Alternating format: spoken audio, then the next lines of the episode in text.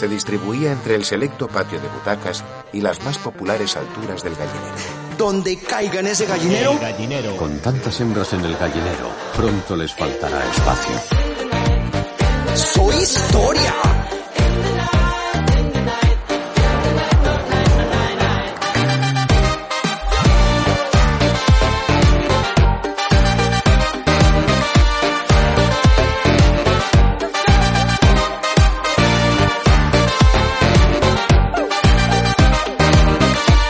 Semana en el gallinero didáctico productivo. Hola, ¿qué tal? Seguimos recordando algunos de los mejores momentos de El Gallinero. En el programa de hoy viajamos hasta el año 2016 para recordar la entrevista que hicimos al grupo barcelonés Las Bustec a su paso por Euskadi y recuperamos la charla que mantuvimos este pasado mes de marzo en pleno confinamiento con Alfonso Armada, presidente de Reporteros Sin Fronteras.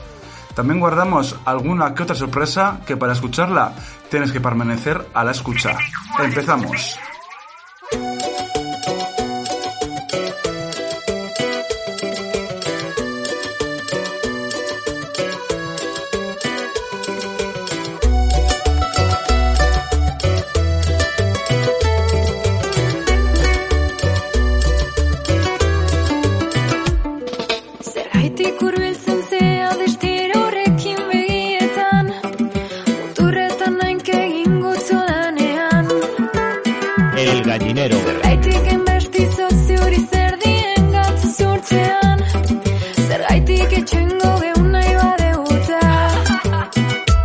Gauzak iri bezan laik harrapa pan-pan Zure pozoia danezko xoko xo jantzan. Ba, Apurka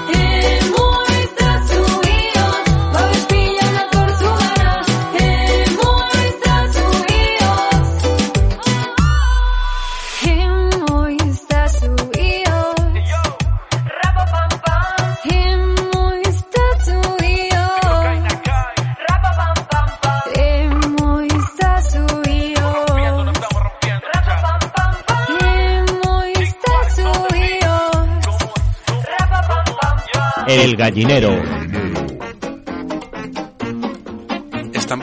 Riesgo la libertad informativa las ruedas de prensa telemáticas que están ofreciendo los diferentes gobiernos? ¿En qué afecta esto a la información que recibe la ciudadanía? ¿Es el sueño de todo gobierno?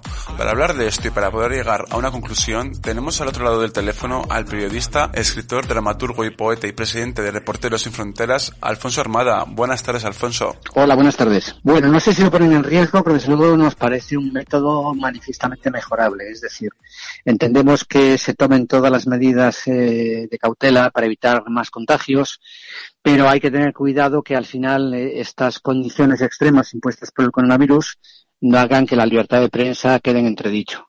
Eh, este sistema de que el secretario de Estado de Comunicación filtre las preguntas pues bueno, puede dar lugar a cierta sospecha. Creo que podrían encontrar una manera mucho más directa. Es verdad que hay mucha demanda de información, muchas preguntas para el presidente y para altos cargos, pero quizás esté filtrado por alguien del propio ministerio, de la propia administración, quizás no sea la mejor manera. Bueno, entonces referencia a Moncloa, pero bueno, por lo menos aquí en el, en el País Vasco, en Euskadi, también está pasando con, con el gobierno vasco y, y con los ayuntamientos y diputaciones. Nosotros tenemos la sensación de que esto es una manera de, de, librar las preguntas incómodas. Bueno, yo creo que el poder en general, el poder democrático eh, como el poder autoritario, no le gustan los periodistas. Al autoritario le gusta mucho menos, desde luego. De hecho, los encarcelan o los matan. Eh, en el caso democrático, pues bueno, eh, se ven obligados a someterse al escrutinio de la prensa pero siempre con cierta incomodidad. Yo creo que al poder no le gusta eh, ser sometido a escrutinio y que les hagan preguntas incómodas parece una tendencia generalizada. Es difícil encontrar un político que, que admita con, con entereza y con toda cordura todo tipo de preguntas, ¿no? Creo que forma parte un poco del aprendizaje democrático. Creo que es absolutamente necesario. Hace unos días eh, vi una rueda de prensa con Merkel. En Alemania las medidas de restrictivas no son tan grandes como en España y los periodistas todavía pueden acceder a, departamentos gubernamentales y hacer preguntas en vivo y en directo. Es verdad que manteniendo una distancia de seguridad entre ellos, ¿no? Entonces, bueno, eh, en Alemania se está haciendo, en otros sitios también. Bueno, este sistema telemático, pues quizás sea más eh, seguro desde el punto de vista del contagio, pero desde el punto de vista de la transparencia no. Entonces, bueno, eh, creo que los políticos tienen que entender que en su salario va el ser sometidos al escrutinio de los votos y al escrutinio de la prensa, por su propio bien y por el bien de la democracia. Mientras eh, los políticos no, no se den cuenta de eso, Alfonso, ¿qué podría hacer la prensa? ¿Se puede hacer algo? ¿Podríamos hacer igual una lista común de preguntas que no se saltasen ninguna? En Reporteros sin Fronteras estamos precisamente viendo la mejor manera y si ha salido hay una serie de periodistas que están promoviendo este tipo de, de, de vías de solución, ¿no? Eh, tratar de ponerse de acuerdo para, de acuerdo para preguntar de forma conjunta y después que alguien sirva un poco de portavoz y haga la selección. No es fácil porque hay, como te decía, por, por respecto a Moncloa, muchísima demanda, muchísimos periodistas quieren preguntar, ¿no? Entonces, pero esta autorregulación que tiene que ver precisamente con la autodisciplina, pues quizás sea una buena fórmula, ¿no? Eh, que los periodistas pongamos de acuerdo para seleccionar una serie de preguntas y plantearlas directamente. Y que el filtro sea el, el, menos filtro posible, eh, que haya eh, la, los menos obstáculos posibles de acceder directamente a las preguntas. Pero a fin de cuentas, los ciudadanos estamos planteando preguntas, los periodistas, preguntas que la ciudadanía se está haciendo. Bueno, tú tienes una larga vida periodística. ¿Has visto una situación así en alguna otra ocasión? Eh, la verdad es que no, eh, es difícil de imaginar. Eh, se están haciendo muchos símiles con guerras, ¿no? Eh, es muy socorrida, estamos en guerra.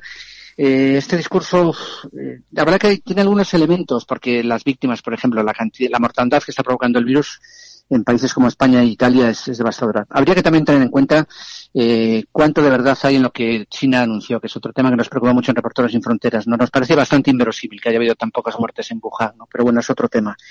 Pero en unas circunstancias como estas, eh, la verdad que es difícil, sobre todo que afecte a todo el planeta, que haya desbordado todas las fronteras, todas, todas las previsiones, ¿no? Eh, entonces es difícil verse en una situación de este tipo. Y además con las consecuencias que tiene para la vida cotidiana, para la desconfianza, porque todos nos miramos unos a otros con cierta desconfianza como si fuéramos portadores del, virus, ¿no? El miedo es un elemento aglutinador y también un elemento disuasorio. Cuando estaba en Sarajevo, eh, la gente que pasó mmm, más de 1.200 días en sus casas, salían, es verdad, a buscar agua, a conseguir comida, se exponían a ser a, a, morir de, por un disparo de un francotirador o por un, por un, mortero, con lo cual las circunstancias, y aparte no había agua, eh, no había electricidad, eh, no podían salir bajo ningún concepto porque eso, eh, estaba cercada a la ciudad, las circunstancias eran infinitamente más duras, ¿no? Pero es verdad que hay ciertas concomitancias y, bueno, me gustaría eso, eludir el, lenguaje bélico, pero también es verdad que el virus es curioso, ¿no? Eh, algunos autores y algunos filósofos lo han sacado a colación estos días. Un mundo tan tecnológico, tan avanzado, con una ciencia tan impresionante como la que tenemos, sin embargo, está siendo desbaratado en todos los niveles, a escala política, económica, sanitaria, por un virus invisible que de momento no somos capaces de controlar que muta a una velocidad también pasmosa y que está provocando estragos a diestro y siniestro. La verdad que es muy desconcertante y nos está obligando a todos a repensarlo todo. Has hecho referencia al lenguaje bélico. Tú que has cubierto varios conflictos internacionales, ¿es adecuado utilizar ese tipo de lenguaje en un caso así? Bueno, por eso lo estaba diciendo. Es verdad que por una parte sirve como de aglutinador y movilizador, ¿no? Pero me parece que desenfoca. La verdad es que yo, a mí no me hace sentirme cómodo. Igual que no me sentía cómodo con el traje de reportero de guerra, nunca me sentí cómodo con esa etiqueta. Creo que el lenguaje bélico también habría que reducirlo al, al, mundo bélico, ¿no? Es verdad que las, las guerras están cambiando también, ¿no?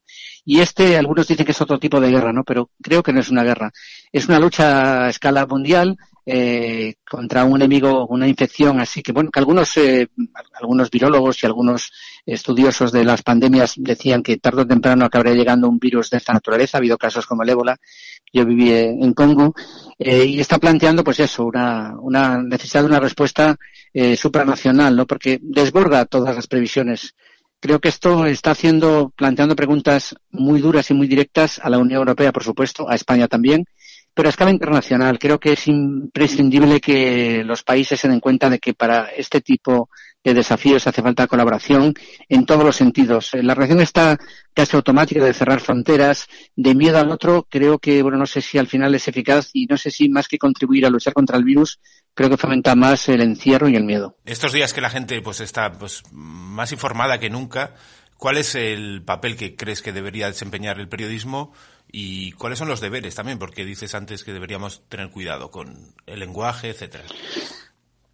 Bueno, eh, yo creo que el informe que hicimos en Reporteros sin Fronteras hace unos días, eh, pues denunciamos precisamente que si China hubiera sido una democracia, un país más transparente, las denuncias que primero lanzó pues médicos como Li Weiliang, que además fue eh, fue acusado de difundir falsos rumores, fue encarcelado y perseguido, aunque al final se reconoció su valor cuando murió. Pues creo que si las autoridades chinas hubieran sido más transparentes y más, eh, más, más democráticas, cosa que no son, quizá el virus hubiera atajado mejor. Yo creo que contra el virus, por supuesto, hace falta tecnología, hace falta ciencia, pero hace falta transparencia. Yo creo que la información esto es un bien muy valioso. En ese, en ese sentido, creo que Corea y Taiwán, que son dos democracias, reaccionan de forma mucho más inteligente. Creo que mm, aprovechar precisamente una situación como esta para limitar la libertad de prensa, creo que va contra la propia eh, salud democrática y la propia salud vital de las sociedades, ¿no? Creo que la gente tiene que entender lo importante que es tener medios independientes y críticos. También es importante que la gente se dé cuenta del daño que pueden hacer los rumores. Es otro tipo de virus que al final fomenta la desinformación y fomenta el miedo. Eh, salió un informe recientemente que había mucha gente que estaba siendo más cuidadosa a la hora de buscar fuentes informativas y a la hora de compartir información. Otros, sin embargo, dan pablo a todo tipo de rumores y de teorías conspirativas, ¿no? Creo que esto nos tiene que hacer reflexionar sobre el papel tan importante que tenemos los medios y el ser deontológicamente impecables, en tratar de separar algo que forma parte de la tradición mejor del periodismo, ¿no? Pues los rumores de las informaciones, los hechos de las opiniones y tratar de evitar precisamente, pues eso, el sectarismo y tratar de el miedo por el propio miedo, pero eh, no es fácil. Eh, creo que exige mucho esto de los periodistas y también de los ciudadanos. Claro, últimamente podemos ver en ciertos programas de televisión ciertos reportajes pues que ponen un poco, a mi parecer por lo menos, eh, dejan un poco desprestigiado ¿no? al, sector del periodismo. ¿Cómo valoras el, periodismo que está haciendo estos días en, en España por ciertos programas que no vamos a nombrar? Bueno, hay de todo, la verdad, como siempre. La verdad es que eh, tenemos tendencia a juzgar eh, el todo por una parte, ¿no? Y eso es muy injusto, ¿no? Hay periodistas que aprovechan estas circunstancias, pues, para hacer amarillismo y para fomentar precisamente eso, teorías conspirativas, rumores, eh, y exacerbar un poco el morbo, ¿no? Y hay otros que hacen un trabajo impecable, que se la juegan y que respetan absolutamente la intimidad de las personas y dan información fidedigna, corriendo riesgos, ¿no? Bueno, creo que tenemos que ser más ecuánimes, ¿no? Pero eh, yo haría, pues, es una llamada a la responsabilidad de cada uno, pero después eso, claro, tiene mucho que ver con la, propia deontología personal, ¿no? creo que tenemos que ser más cuidadosos y bueno eh, y deplorar que, que en estas circunstancias haya gente que del mismo modo que hay gente que aprovecha estas circunstancias para hacer dinero de forma fraudulenta y estafando pues también hay gente que utiliza esto pues para hacer mal periodismo y para difundir precisamente desinformación ¿no? bueno es, es difícil vacunarse contra ello pero creo que es importante también pues eh, dosificar el uso informativo. Creo que también es contraproducente el estar permanentemente con yo que soy periodista, eh, también me dosifico en, las dosis informativas que consumo cada día, ¿no? Creo que no es saludable estar todo el día pendiente de las últimas noticias, de las últimas cifras, ¿no?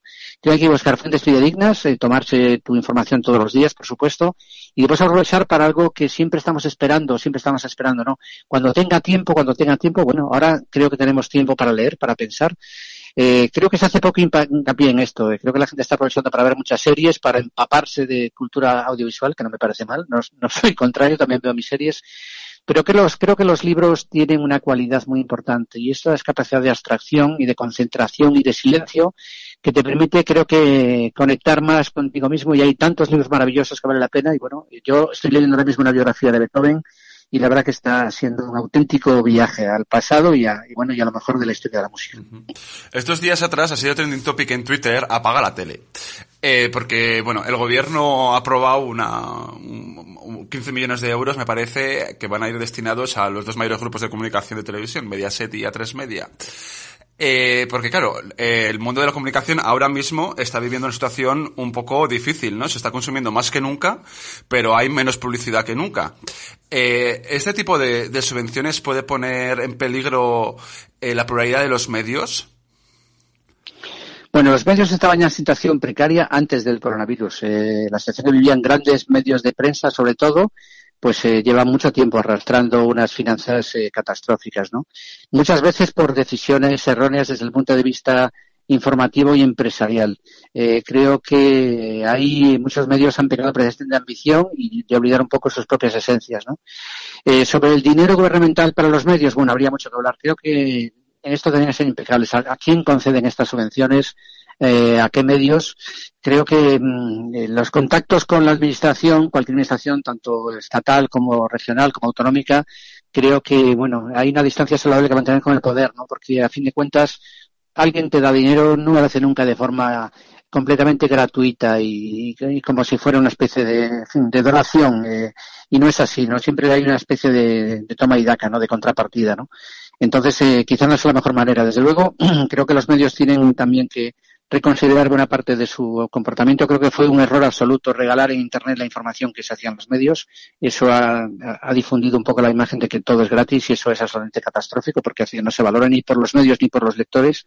Y igual con las televisiones. Entonces, bueno, creo que eh, está bien que las, las autoridades faciliten, eh, pues bueno, eh, la difusión y que no pongan obstáculos, pero creo que los propios lectores, los propios televidentes deben ser quienes financian sus propios medios. Creo que volver a la sala a la sana costumbre de eh, suscribirte a un medio eh, o, o, ayudar a un medio que con el que eh, piensas que es fundamental. Yo recuerdo de mi etapa de corresponsal en Nueva York cuando NPR, National Public Radio, la emisora pública norteamericana que no tiene subvención estatal, pedía precisamente a los oyentes eh, que ayudaran a mantener la emisora porque tampoco tenía publicidad. ¿no? Me parecía un medio muy saludable y la verdad que era una radio impecable y la, la he hecho mucho de menos. Sí, al final, además, en estos tiempos que, que, están ocurriendo, lo dijo el otro día incluso el presidente, que somos, o el periodismo es un servicio esencial. ¿Crees que también podría la gente empezar a darse cuenta? Incluso, igual podríamos extender los aplausos de las ocho a muchos periodistas que se están jugando el cuello. Sin duda. No, no, por supuesto. Ojalá que sí. Yo, cuando Reporteros sin Fronteras hablamos un poco de la importancia de la libertad de prensa, nos cuenta a veces persuadir a la gente, parece un bien abstracto, ¿no? Que no lo sientes, no sientes su pérdida hasta que ha desaparecido, ¿no? Es fundamental, precisamente para controlar el poder, para evitar el abuso de poder. Y China es un ejemplo claro, ¿no? Como al final, si la eficacia se convierte en un único argumento, bueno, estás poniendo en peligro precisamente el, el propio sustrato vital que es la, libertad, ¿no?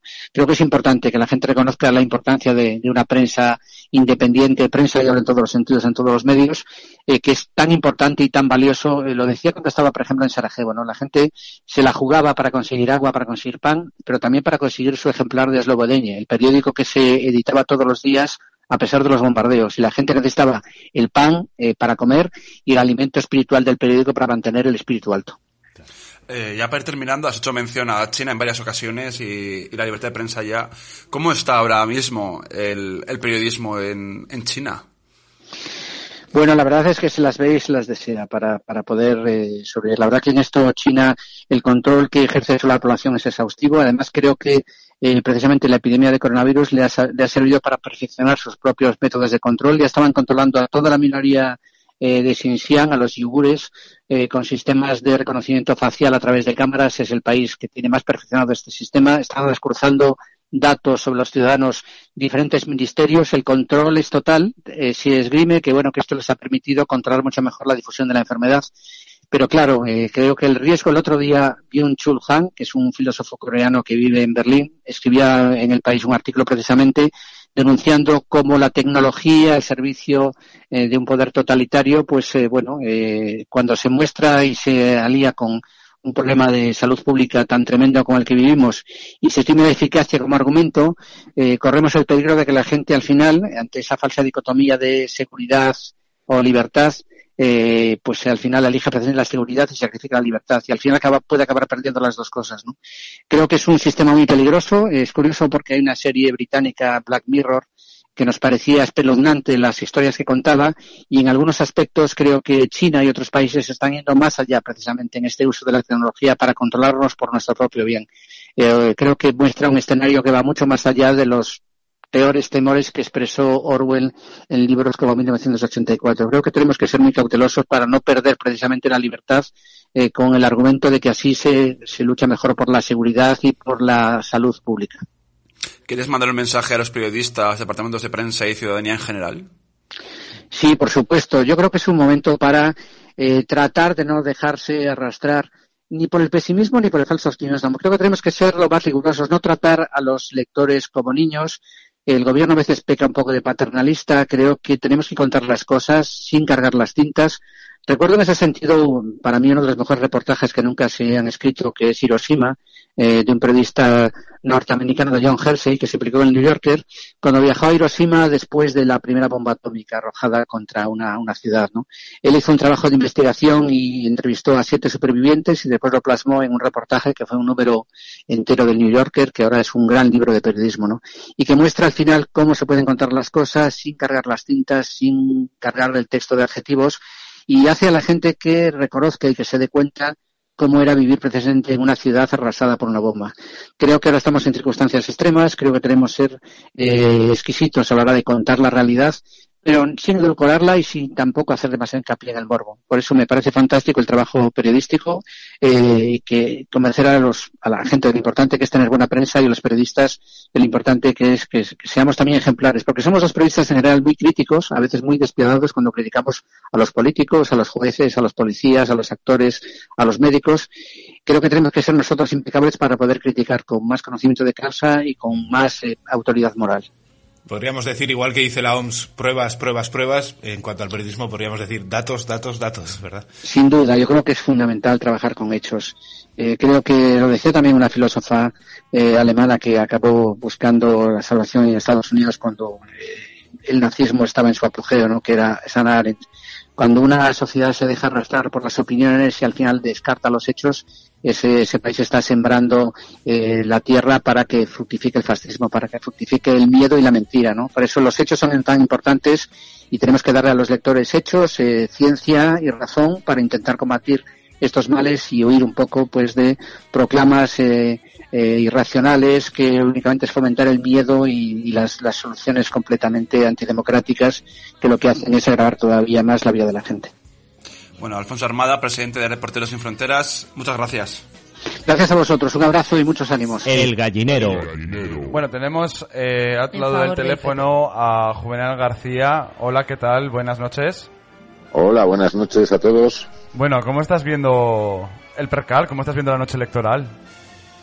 Eh, bueno, al principio con mucha inquietud, porque tenemos a un partido fascista y ultraderechista en, en, alza y siendo la primera fuerza política, por ejemplo, en Andalucía. Y eso ya es una mala noticia en sí misma, ¿no? Sume, no sume, etcétera.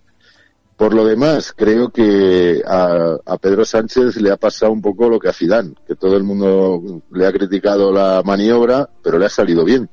Claro. Él, él puede presumir de, de, solidez de resultado, puede presumir de que ha logrado repetir resultado.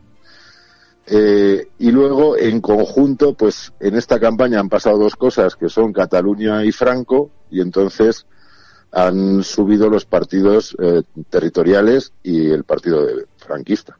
Claro, o sea, está, estaba es... claro, igual me equivoco, pero eh, normalmente cuando eh, más extremismo hay por parte del Estado, los partidos nacionalistas suben, ¿no? Claro, siempre pasa eso, claro. Siempre, siempre. ¿Cuándo, ¿Cuándo pudo Podemos, por ejemplo, en Araba, ser una alternativa? Pues cuando las cosas se estaban discutiendo sobre cuestiones sociales, cuestiones eh, políticas, cuestiones de convivencia, cuestiones de tal. Cuando, cuando, en cuanto las cuestiones estas se polarizan, pues ganan los que piden el voto desde la tripa, ¿no? Y, y, desde la polarización. Por eso puede ser que el PP, en el caso de Álava, se haya hundido.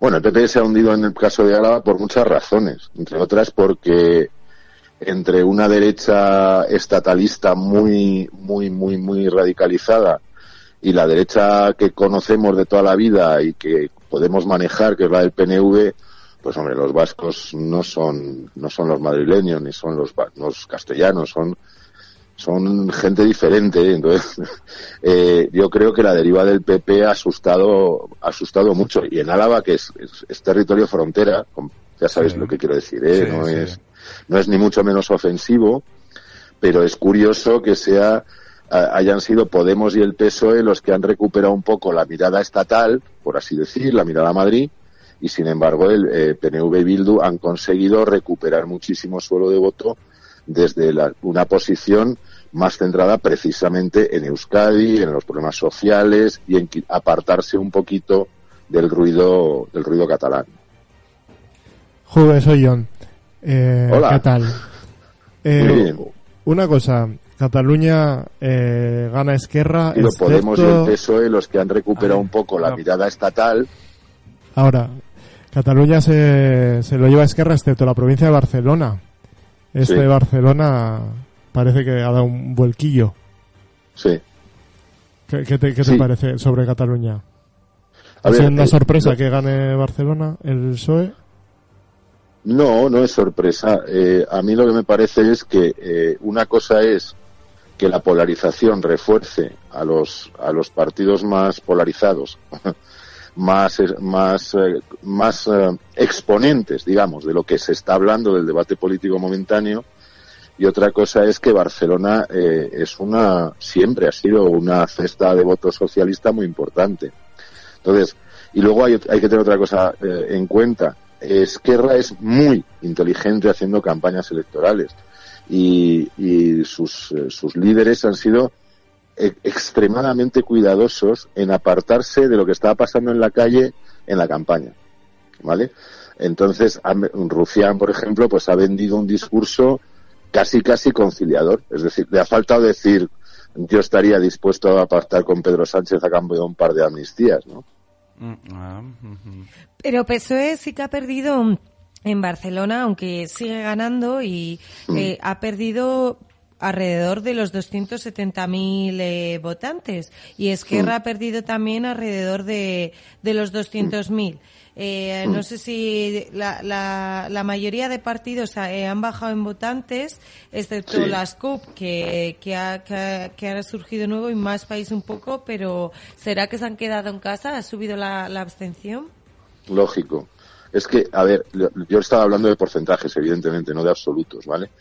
En, en cuanto a la pérdida, es porque yo creo que tiene que haber un cansancio enorme en el electorado catalán. Porque, primero porque está en el centro de las, de las galletas, digamos, ¿no? Claro. Y segundo porque es que eh, ellos llevan dos procesos electorales más. O sea, el cansancio tiene que ser enorme en, esa, en esas personas, ¿no? Y luego lo de la CUP, ojo, es, impo- es importantísimo, ¿eh? Porque la CUP, acordaos que en abril no rascó bola prácticamente. Y sin embargo, ahora lo que ha, cap- ha capitalizado es precisamente esa medio, medio mm, moderación de Esquerra y se han planteado ellos como, eh, como un actor principal que ha superado ya las expectativas que tenían desde lo local y lo municipal, ¿no? Ajá. Podemos confirmar, John, que entonces EH Bildu aquí en Vitoria ha robado, bueno, le ha- le ha arrebatado el escaño al PP. Sí, sí, ya está más que más que arrebatado. Sí, Vale. sí. Además con más diferencia que en abril. O sea que el efecto maroto de abril parece que fue un se abrió una puerta que, que, que se sigue agrandando. No fue algo esporádico. Volviendo a ti, eh, Juvenal, eh, ¿cómo crees que, que va a quedar esto? Porque eh, si el PSOE saca unos resultados, pues que le- sin mayoría absoluta, pero eh, suficientes como para pactar con alguien, ¿con quién podría volver a, o sea, volver, no, ¿con quién podría pactar? Jo, esa es la pregunta del millón de pavos. Yo, mira, ¿Se, yo en se las arri- se- anteriores, arriesgará y, y y lo intentará con Podemos? a ver, eh, yo creo que lo que va a intentar va a ser una, un pacto de legislatura en el que el PP se abstenga. ¿eh? Lo que pasa es que el PP, esas cosas. En España es muy difícil llegar a coaliciones con una derecha tan del siglo XVI, ¿no? Es muy complicado, muy, es muy difícil. Pero de todos modos es que, ¿sabes qué pasa? Que uno, uno se dedica a esto y no deja de sorprenderse. Yo eh, eh, acabo de, o sea, perdí una cena en, en septiembre porque eh, cuando Cebrián y Felipe González dijeron que bueno, que no pasaba nada porque Pedro Sánchez pactase con Podemos, yo dije, bueno, pues ya está, está bendecido por los dos papas del PSOE. Entonces, esto está hecho y se jodió, con perdón de la expresión. O sea, entonces perdí la comida porque yo decía, bueno, si lo ha dicho Cebrián, lo de Felipe todavía, pero Cebrián era prácticamente que lo dijera el Santander, ¿no? Y claro, faltaba, te iba a decir, faltaba Botín, la familia Botín. Claro, bueno, pero Ana, eh, pero Ana Patricia también había dicho que no, bueno, que no pasaba nada, en fin, que era un pacto legítimo en democracia, o sea, bueno. Entonces, y de pronto se fastidió, ¿no? Yo no, tampoco, tampoco he visto, ni, yo acabo de felicitar a Juancho por su escaño vitoriano que, que mantiene con una solidez tremenda y que, y, que agradezco yo personalmente a los alaveses, ¿no? Pero, eh, la, me, me, sorprende mucho, muchísimo que, que, que esa solidez no se transmita nada más que en puntos muy concretos de los territorios, ¿no? Es, es, es, gracioso esto, esto es gracioso, es gracioso. Pero y además nunca ha habido claridad sobre qué pasó ahí dentro. Yo, a mí me gustaría que alguna vez nos dijeran realmente lo que pasó en esas negociaciones. Claro, claro, porque al final ahí no hubo ni taquígrafos ni nada que se suele decir. Bueno, Juvenal, pues Eh, te tenemos que ir dejando porque tenemos que meter a más gente. Me parece muy bien. Y nada, muchas gracias y ya estamos en contacto, ¿vale? Eskerrik asko, Gabon. Zuri agur. agur talde. El gallinero. El gallinero.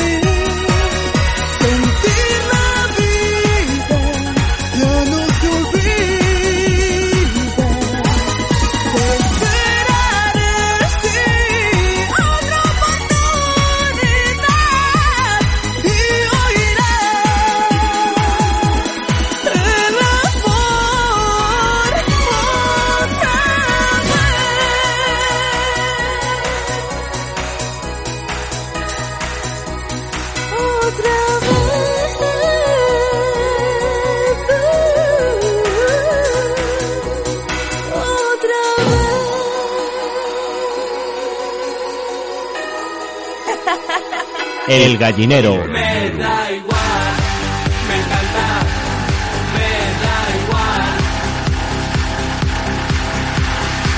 Me sentí raro justo el día en que dijiste adiós. Choqué mi coche porque sí. Bueno, Isa, me consta que ya sé que tú eres una mujer con muchas dudas.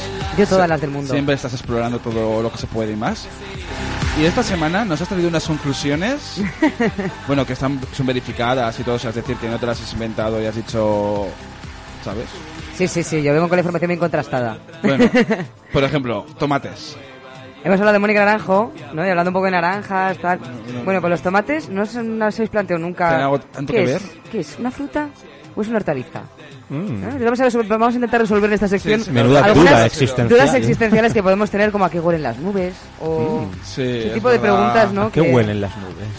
Pues yo creo que olerán mal porque... A polución. Sí, ¿no? por- Toda la, sí, todo toda el la olor, sí, todo ¿no? para arriba. Y al Bleh. final, pues bueno. Pero y me tengo más curiosidad por el tomate. Sí, te Sí, curiosidad. sí, sí, Tomato. resuélveme la duda, ¿Qué por favor. apostáis? ¿Qué, qué creéis que es? ¿Una fruta o una hortaliza? Yo creo que es una...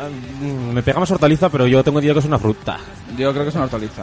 ¿Por qué es no hortaliza? sé. A ver, al final, no sé, no sé, es que no sé qué decirte. Es... Pues estáis completamente equivocados.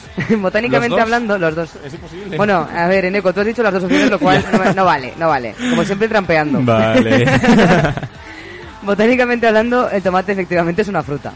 Vale, la conclusión viene, eh, viene del siglo XIX, cuando esta controversia popular llegó a la Corte Suprema de Estados Unidos. Fijaos si el tema dio para largo, ¿no? En 1880 se aprobó una ley que asignaba impuestos a hortalizas importadas, pero no a frutas. Las compañías que importaban tomates argumentaron que claramente estaban exentas del impuesto.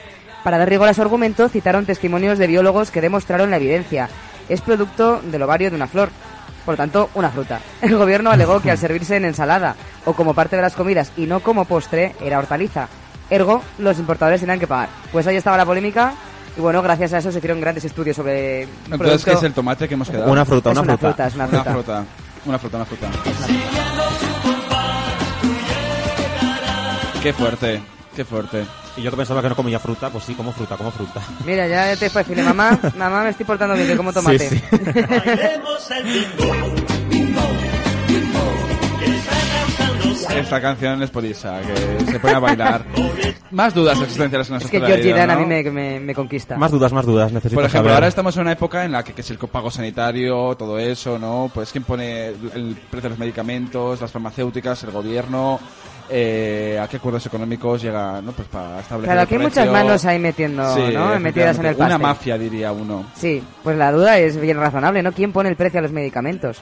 Pues una ley de 2006 establece que el gobierno es el que debe fijar los precios de la distribución y de la dispensación de medicamentos, precisamente para que las farmacéuticas pues no se lucren demasiado, ¿no? Con Está estas bien, cosas. está bien que tengan Hombre, un habrá por ahí. que- a- Bueno, pero me- sabiendo cómo está el gobierno, también metido en el ajo de muchas cosas, pues, al final... Ahora Habrá- sabemos ya lo que está bien y lo que está mal. Habrá, Claro. que- habrá que admitido de Amato bajarán el precio de los medicamentos. Mm, difícil de saber. Complicado de saber.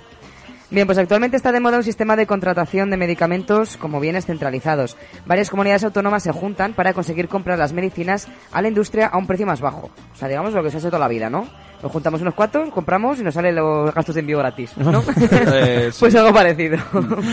Bueno, Está bien pensado. está bien. Está bien pensado, que- ¿no? Está bien saberlo, ¿no? Oye, medidas para ahorrar, un poco caseras, pero está bien. Claro que sí. Otra duda sí, aclarada, está bien. Sí.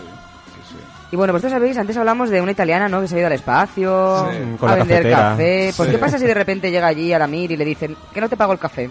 Y ni Uh, te pago el viaje. Pues necesitaría, ¿Qué no sé, pasa? un juicio rápido o algo. un ¿no? juicio, ¿no? Entraríamos en Un- juicio. un- no sé, sí, un juicio espacial. Un juicio por espacial. ejemplo. Pues, pues, eh, pues sí, porque ¿Podría ser precisamente posible? hay una, sí, es posible. ¿Cómo va? Anda, por Y de hecho favor, efectivo. ¿Cómo va a ser posible? No me vaciles. No me Sí, sí, sí, vaciles. sí. Porque No de hecho hay abogados espaciales, ¿lo sabíais? ¿Hoy? No. no. Profesión del futuro. Bueno, Eh, Hoy en día todos los niños quieren ser abogados espaciales no, de mayores. estás vacilando. No. Os voy a explicar a quién se dedica precisamente un abogado espacial. sí, por favor. Pues eh, se dedica a buscar la mejor manera de abordar asuntos tan dispares como el que hemos dicho, ¿no? El problema con el café no pagado o como con el turismo espacial, que de aquí a pocos años pues estará muy de moda y causará bastantes problemas, ¿no? Eh, también se, va a encar- se encarga de los derechos de la minería en el espacio o la puesta en órbita de satélites de televisión. Por lo cual, hay muchos, por ejemplo, la puesta en órbita de satélites sí que es una cosa más cotidiana, pero el turismo espacial y la minería en el espacio está, vamos... Bueno, lo de la minería. De aquí a cinco años. La minería quizás ya tienen algo, ¿no? Algún mineral espacial. Algunos que que yo sepa, ¿no? todavía no están eh, ningún meteorito. No, ni realmente hablo, no. hablo desde la ignorancia total, pero... Yo creo que no, desde ese punto de desde, yo tengo pensado. Ah, ya, sí. Sí que sí. La canción es más importante que yo. Gracias, no, John. Era por dar un poco de animación a- a- al debate que estáis teniendo. No, todavía no hay documentación así importante sobre No, minería espacial no, pero está al caer. Y yo creo que el turismo espacial traerá cola, porque claro, ¿de quién es la estratosfera? ¿Es algún país? Necesitamos ¿De un es? abogado especia- espacial. Se pueden poner, claro, se pueden poner banderas en la luna, La pero en la estratosfera a ver cómo pones banderas o cómo delimitas ese espacio, ¿no? Tenemos que contactar con un abogado espacial. Que nos resuelva estas dudas. Que nos- es que no puede ser verdad esto. Si hay algún abogado espacial que nos está escuchando, por favor, Efectivamente, mira, nos llame al... 945 56 61 61. ¿A dónde, Isa? Sí, a Siberia FM, al 945 56 61 61. El gallinero. la estación radiodifusora E EAJ1 de Emisiones Radio Barcelona. Estamos escuchando, bueno, hemos escuchado a María Sabater, la que fue la primera locutora de radio de nuestro país, que se puso a trabajar en Radio Barcelona, tal día como hoy, hace 90 años, a las seis y media de la tarde. Bueno. Bueno, un parrón, ¿eh? Sí, la sí, verdad, sí, sí. cuánto ha llovido desde que se puso en marcha la, la, la- la- la primera radio. la Ha que- llovido mucho, pero 90 años para la radio tampoco me parece demasiado, ¿eh? O sea... Ya, bueno, bueno, por algo se empieza. Sí, sí, sí. De pronto son 100. Sí, sí, Fíjate, 10 ¿no? añitos, sí, sí. Eh, bueno, Radio Barcelona fue fundada por la Asociación Nacional de Radiodifusión. Radio Barcelona comenzó sus emisiones, como hemos dicho, tal día como hoy, un 14 de noviembre en 1924 a las seis y media con la locutora María Sabater al micrófono. A día de su inaugura- el día de su inauguración se emitieron diferentes discursos de las autoridades y posteriormente un concierto que estuvo a cargo del pianista Torne y el violoncista Oro. Sí, a pesar de la nomenclatura, Radio Barcelona no fue la primera emisora de radio en salir a las ondas, porque un año antes Radio Ibérica de Madrid había realizado algunas pruebas, si bien la regularización del sistema llegó a través del reglamento del 14 de junio de 1924. La Dirección General de Comunicaciones concedía a Radio Barcelona la primera licencia de radio del 14 de julio, que permitía la ejecución de la instalación de la emisora. La autorización para el inicio oficial de las emisoras se decretó el 12 de noviembre y para esa fecha E EAJ2, Radio España de Madrid, llevaba ya siete días emitiendo. Bueno, viene bien saber también, ¿no? La historia de la radio Está un poquito, bien, ¿no? sí, sí, sí. Hay que conocer los orígenes. Hay que, ser los- hay que conocer los orígenes y como Radio Barcelona nos pilla un poco lejos, he decidido eh, ir a 1982. Mm. He buscado en la hemeroteca que tenemos aquí en la emisora y he encontrado la que fue la primera emisión de, de, de Euskadi Ratia. Bueno, a ver, a ver, Mira, la escuchamos, mira, la escuchamos. Dura, bueno, la escuchamos.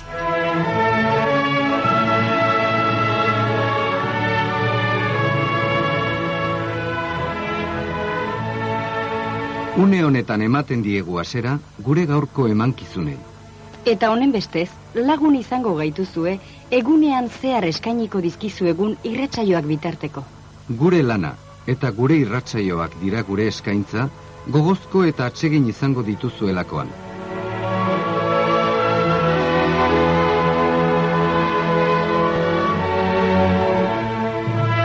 Egun alai, paketsu eta zoragarri bat opa dizuegu guzti guztioi. Euskadi irratia osatzen dugun non ongi naia. Egunon. Gabon ona izan, eskerrik asko beste aldean egoteagatik. Entzule agurgarriok, egunon. Zuekin Euskadi irratia. Bueno, esta fue la primera emisión de Radio Euskadi, pero bueno, hubo otra radio. Hubo otra radio, concretamente en 1925, donde surgió E EAJ8 Radio San Sebastián, emisora de Cana de Euskal Herria. Surgen Radio Club Vizcaya y Radio Vizcaya, compradas, compradas posteriormente por Unión Radio, eh, que serían cerradas, por cierto. En la década de los 30 se crean Radio Bilbao, Radio Vitoria y Radio Pamplona. En la, década, en la década de los 50 surgen las radios del movimiento, la voz de Guipúzcoa, la voz de Álava, la voz de Navarra, Radio Juventud, eh, bueno, Radio Eibar, Radio Tudela, bueno, sin más, un montón, un montón. Y eso, es la historia de la radio. ¿Y qué no estés por ahí, Eneco? ¿Qué tienes tú en la punta No, radio pues que- no, en la década de los 70 que también que se creó Radio Nacional en Ah, muy Bilbao interesante. y se inician las emisiones específicas para Iparralde. Y luego también en la década de los 80 vuelve a emitir Radio Arrate y se crean las radios autonómicas Hombre, Euskadi y Rate. la radio de Eibar, Radio, Ra- radio Ah, Arrate. Arrate, bye, bye, bye. Os voy a contar una cosa sobre Radio Arrate. Radio Arrate, eh, bueno, en su día fue COPE y todo eso, ¿no? Eh, y emitían en euskera, en la época franquista, y la Guardia Civil iba cada dos por tres a, a cerrarles. cerrarles el chiringuito. Y fue la, de las primeras licencias de radio que concedió el gobierno vasco de forma legal. Sí, sin más. Y para ir terminando esta charla sobre radio, vamos a ir con una trágica noticia sobre radio. No todos son celebraciones.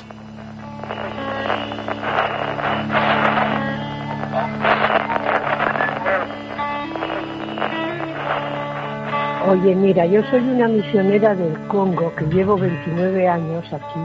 Lo escucho siempre, escucho todos los programas desde las, tres- do- de- desde las 12 del mediodía hasta que eh, por la noche y los tableros deportivos y todo eso.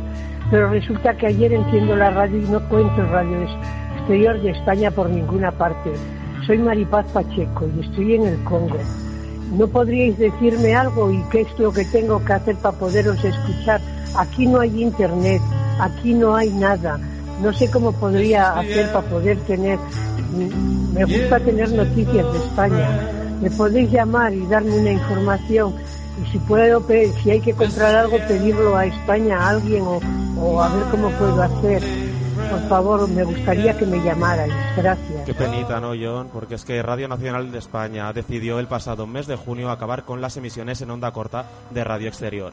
Y el pasado 15 de octubre, pues esto se hizo efectivo y llegó el silencio. Hablamos de ello en la visión informativa de la semana. Los colectivos más afectados por este silencio radiofónico e informativo se han organizado en la plataforma en defensa de la onda corta de Radio Nacional de España y allí se unen las voces de pescadores y marineros, de cooperantes y misioneros, de radioaficionados y emigrantes y también de periodistas, puesto que esta decisión supone una vulneración del derecho a la información de estos ciudadanos. En estos días en los que el dial ha enmudecido, han llegado centenares de mensajes y cartas preguntando qué ha pasado y sobre todo por qué se ha cortado el único cordón umbilical que mantienen con su país, con su casa. Qué penita. Desperate land.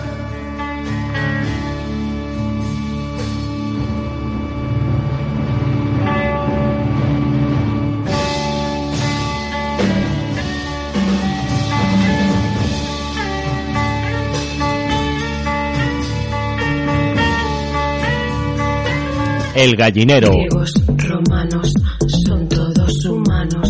Griegos, romanos, construyeron. Mientras vivieron, columnas construyeron. Dórica, dórica, jónica, jónica. Corintia, corintia, corintia, corintia. Dórica, dórica, jónica, jónica. Corintia,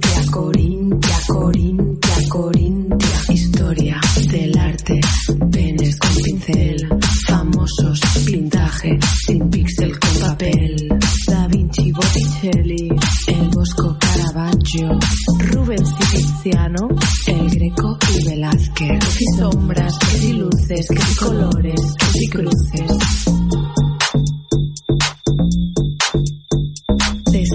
Y las frutas. Qué pesado. Monet y los pigmes. Qué pesado. Manet y las flores. Qué pesado. Eurat y los puntos. Carla y Alba, las Bistec, ¿qué tal? Muy buenas. Hola, ¿qué tal? Bueno, para la gente que nos está escuchando y que no sabe quiénes sois, contarnos, ¿qué es o quiénes sois las Bistec? Es un experimento de performance con música. Y, y venimos a molestar con el género del cual somos embajadoras, el electro gospel. Bueno, y contarnos, ¿cómo surge todo esto? Porque habéis empezado de la nada y bueno, ahora mismo estáis llegando, bueno, bastante alto. Bueno, todo es, yo me lo guiso, yo me lo como un poco, ¿no? Entonces, ah, sí, estamos alucinando. Sí, empezamos como una broma y eh, con un vino, con cigarros, eh, haciendo canciones con un poco de crítica social y la gente, pues no sé. Y muchas risas. Desde el principio, ¿no? Sí, Era como... desde el principio el humor fue muy importante.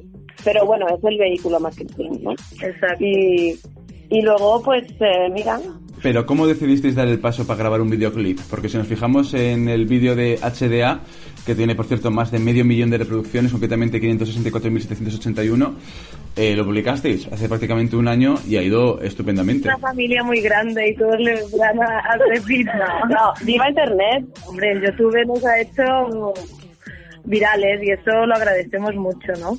Eh, ¿Cómo grabar el videoclip? Pues mira, dijimos, Carla está estudiando cine, yo vengo de trabajar en una productora y eh, allí unimos fuerzas para hacer algo visual, ¿no? Porque está claro que es una puesta en escena, pero creemos que las Vistex, al ser un, pro- un proyecto sobre todo artístico, el hecho de abarcar lo audiovisual es muy interesante porque nos da otra realidad y otra otro background, ¿no? Enriquece bastante lo que decimos y la gente pues le pone algo visual que ya que somos una generación visual está perfecto, ¿no? El videoclip de vuestro último tema, el de Señoras Bien, lo habéis grabado en Acapulco. ¿Qué decisión os llevó ir allí a grabarlo? ¿Por qué fuisteis a este hotel que, por cierto, lleva ya casi 30 años cerrado? Pues con la misma productora que es Story We Produce nos propuso hacer un concierto allí y nosotras atónitas dijimos que sí, ya se ofreció la oportunidad de hacer un videoclip Sí. y la aprovechamos, Claro. la verdad que sí. aprovechamos la oportunidad y además dijimos, bueno, vamos a hacer un cambio de estética eh, un poco porque estuvimos jugando con cámaras viejas y tal, que todo es a, a posta igualmente, pero tampoco éramos un equipo muy grande. Por ejemplo, en HDA éramos cuatro, cuatro cinco y luego pues aquí pues dijimos, vamos a seguir siendo electro-disgusting, un poco punky, pero subir un poco el nivel también estético. Bueno, que la pospo, ¿no? Cuando tienes un equipo de verdad detrás de postproducción, pues el acabado es eh, muy diferente y se ve mucho más sólido. Vamos al asunto de los conciertos, porque en los últimos meses habréis observado que cada vez hay más afluencia en vuestros conciertos. ¿Cómo estáis viviendo esta fama, este reconocimiento público al final que os está haciendo cantar? Estamos flipando un poco, la Sí, verdad. porque hay que decir que de lunes a viernes somos mm, proletarias total, Sí, sí, con sí. muchos trabajos, estudiando, tal, y luego, pues el sábado y el domingo... Nos tocan bolos, dormimos poco y el lunes otra vez Sí, en sí. nuestra vida. Sí, y la gente nos reconoce y tal, y no sé, nos quedamos un poco atónitas, ¿sabes? Con todo esto. Parece como do- dos mm, vidas paralelas, ¿no? Sí, totalmente. ¿Y en qué os basáis, en qué os inspiráis a la hora de componer una canción? ¿Cogéis una palabra o una frase y de ahí la vais derivando? ¿O, o elegís un tema y decís vamos a hablar de esto? Pues depende de... Hay como dos maneras en las que lo hacemos y depende realmente del momento, porque hay, hay veces en las que ya tenemos claro el concepto, como es en el caso de, de Universo, que queríamos hacer una canción sobre el universo y entonces de allí van, de ese concepto vamos sacando frases y, y una historia. Y hay otras veces que estamos mm, donde sea de juega o hablando con unos amigos, lo que sea, y sale una frase graciosa y de ahí ya construimos el concepto. La grabamos con el móvil, nos la enviamos por WhatsApp y nos reímos y de aquí decimos, oye, vamos a formalizar esto. También el proceso de creación de música, la producción musical va a manos de Adrián Gil, que él es el auténtico entrecot, cable, barra, Él sí que sabe de música. Él sabe un rato de música y hace que la pues que a base de nuestras letras cachondas y una música divertida, pues la gente la puede bailar. Bueno, aquí en Vitoria Gasteiz todavía no habéis actuado, pero habéis estado en Bilbao. ¿Qué tal es el público vizcaíno? Flipamos bastante, sí, estuvo muy guay, la verdad. Sí, además eh, fuimos a un, a un, ¿cómo se llamaba? Guecho Arte, fuimos en Guecho y también pudimos dar una conferencia, todo muy profesional. Además estuvimos en el, en el club, eh, ¿cómo se llama? Sonora. Sonora. Sonora. Y fue un público muy acogedor, lo pasamos genial. Además, mm, no sé, gente muy moderna. Sí, había de todo, ¿no? Pero lo fuerte es que nos ponemos ahí con los bodies todo apretadas y la gente se sabe las canciones y eso pues da mucha ilusión, la verdad, porque para nosotras sí que tiene un mensaje detrás y creo que la gente que lo canta también lo entiende. Entonces eso es muy bonito. Sí. Bueno, y aparte, transmitís muy buen feeling en las canciones. Se nota que, que os lleváis bien, ¿no? Que hay un muy buen rollo. Bien.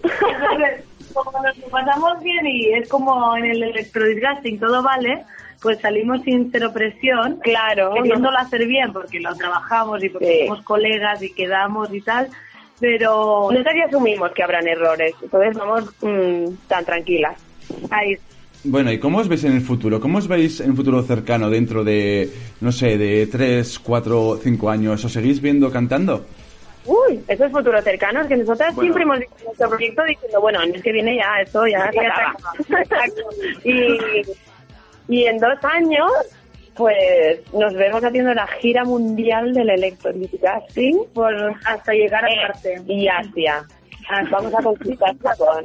Cuando ya no, no- ya no estén hartos aquí, pues vamos a ir a Japón.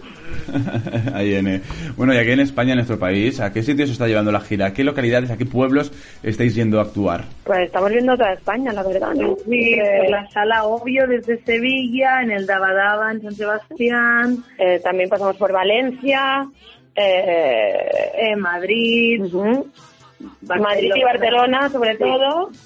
Eh, nos falta Galicia, no nos quieren. Os falta Victoria también, ¿no? Y Vitoria. Pues venga, va, a ver si sale.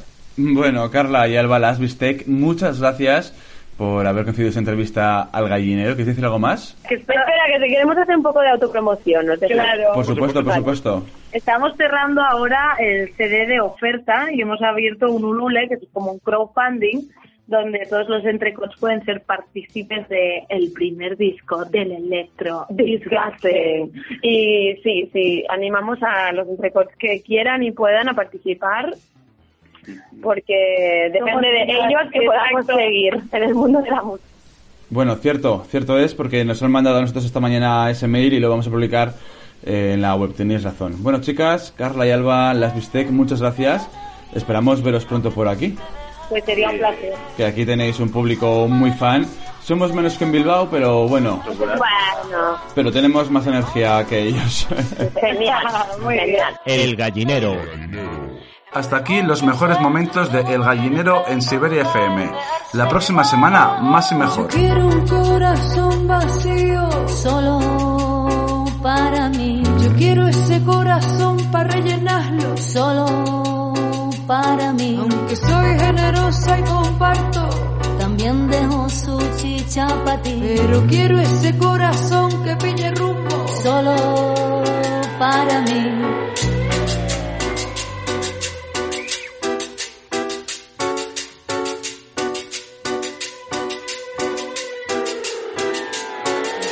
Siento sucia me voy a la ducha, el agua todo lo puede arrastrar. Es el único lugar que deja divisar la claridad de este mundo banal. Cada uno es como es, no lo podemos discutir. Esta es una historia que llega a su fin y yo quiero ser princesa para ti.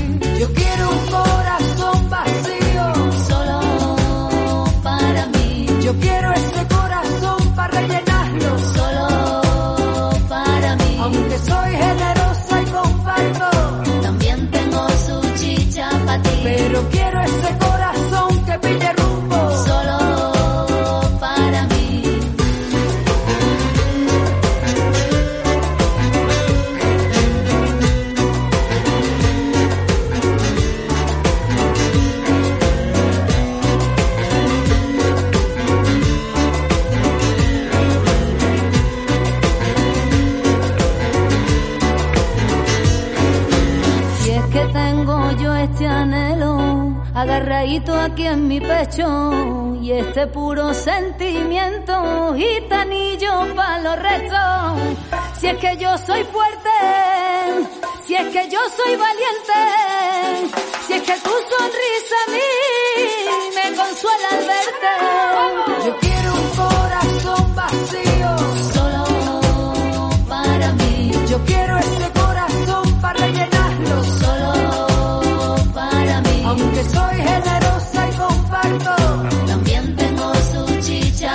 pero quiero ese corazón que pille rumbo. Solo para mí. Yo quiero un corazón vacío. Solo para mí. Yo quiero ese corazón para rellenarlo. Solo para mí. Aunque soy generosa y comparto. También tengo su chicha para ti. Pero quiero ese corazón que pille rumbo. Solo para mí. El gallinero